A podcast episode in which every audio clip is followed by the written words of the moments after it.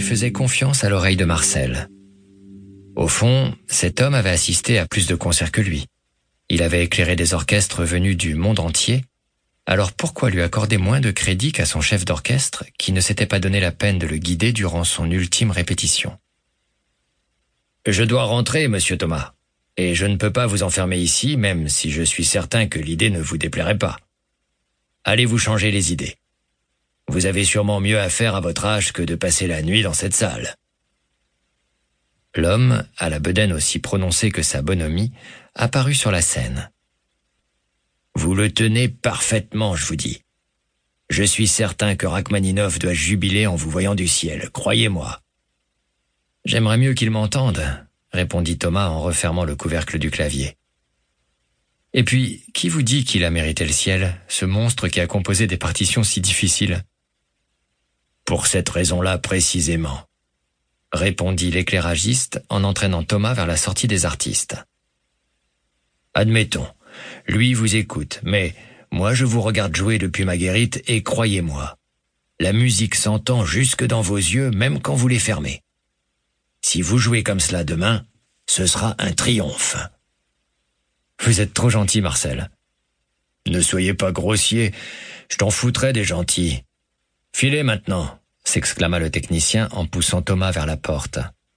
Ma femme m'attend, et si je tarde encore, ce n'est pas de la gentillesse qui m'accueillera à la maison. Allez retrouver votre petite amie. Enfin, faites ce que vous voulez, mais arrêtez de vous laisser ronger par le trac, ça ne sert à rien. À demain. Je viendrai une heure en avance si vous souhaitez encore répéter. La solitude du pianiste se manifeste dès la sortie des artistes. Il arrivait à Thomas d'envier flûtistes, violonistes ou contrebassistes qui s'en allaient en compagnie de leur instrument.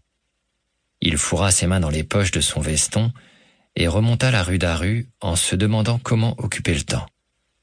Il aurait pu appeler son ami de toujours, lui proposer d'aller dîner dans une brasserie, mais Serge venait de se séparer, et l'idée d'affronter sa conversation épuisait déjà Thomas. Philippe aurait été une compagnie parfaite, mais il tournait un film publicitaire quelque part entre la Pologne et la Hongrie. La galerie de François n'était pas loin. Thomas pouvait s'y rendre à pied, mais il se souvint que la semaine dernière, il avait préféré répéter au lieu de se rendre au vernissage de son ami. Et François était rancunier. Sophie n'avait pas répondu à ses derniers messages. Elle avait probablement encore mis un terme à leur relation épistolaire et épisodique, et à nouveau renoncé à lui ouvrir son lit quand il avait besoin de chaleur. À moins qu'elle ait rencontré quelqu'un. Alors ça ne durerait pas. Un soir ou l'autre, c'est elle qui l'appellerait. En passant devant la brasserie La Lorraine, Thomas observa un couple attablé. Pour admirer la place des Ternes avec un tel émerveillement, ce ne pouvait être que des touristes ou de nouveaux amants. Il traversa la chaussée et se dirigea vers le marché aux fleurs qui ceinturait la place au centre du rond-point.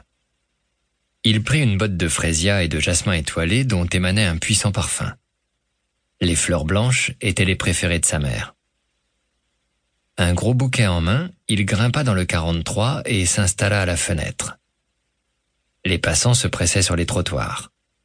Alors que le bus s'arrêtait à un feu rouge, une jeune femme, à la grâce notable, apparut sur sa bicyclette. Elle appuya sa main sur la vitre pour ne pas poser le pied à terre et adressa un sourire à Thomas.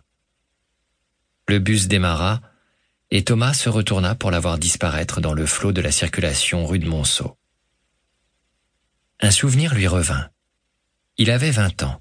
Il accompagnait son père au vernissage d'une exposition d'un maître danois. En sortant du musée Jacques Marandré, Thomas avait posé les yeux sur une femme qui marchait vers eux, boulevard Haussmann. Elle était passée à leur hauteur et avait poursuivi son chemin. L'échange de regards n'avait pas échappé à son père, qui s'était empressé d'expliquer que la rue était un terrain de rencontre inépuisable, le lieu de tous les possibles. Combien d'idiots s'évertuaient à séduire dans les bars, à aboyer des conversations inintelligibles dans le brouhaha des clubs ou des restaurants à la mode. Raymond était un séducteur dans l'âme, le parfait contraire d'un fils dont la pudeur était souvent raillée par ses amis lorsqu'ils sortaient ensemble. Thomas descendit à la station Haussmann Miromé. Pardonnez l'interruption. Vous pouvez continuer à écouter le livre audio complet gratuitement, le lien dans la description.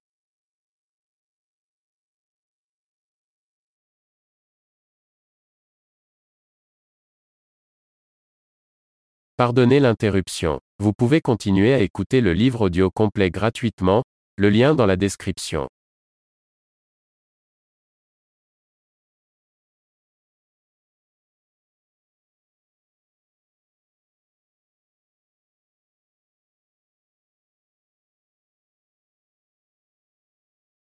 Pardonnez l'interruption. Vous pouvez continuer à écouter le livre audio complet gratuitement, le lien dans la description.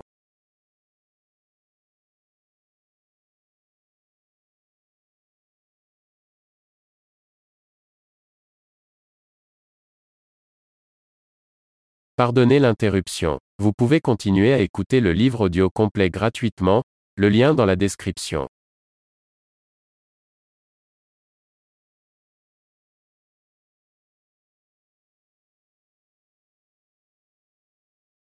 Pardonnez l'interruption. Vous pouvez continuer à écouter le livre audio complet gratuitement, le lien dans la description.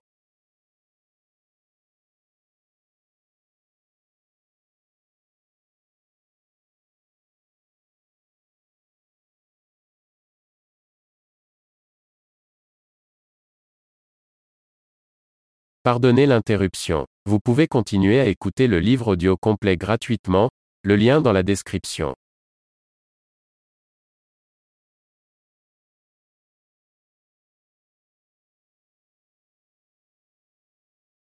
Pardonnez l'interruption. Vous pouvez continuer à écouter le livre audio complet gratuitement, le lien dans la description.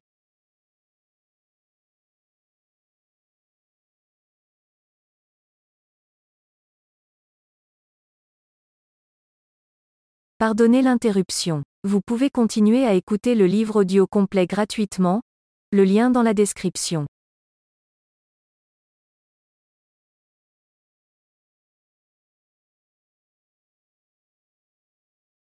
Pardonnez l'interruption. Vous pouvez continuer à écouter le livre audio complet gratuitement, le lien dans la description.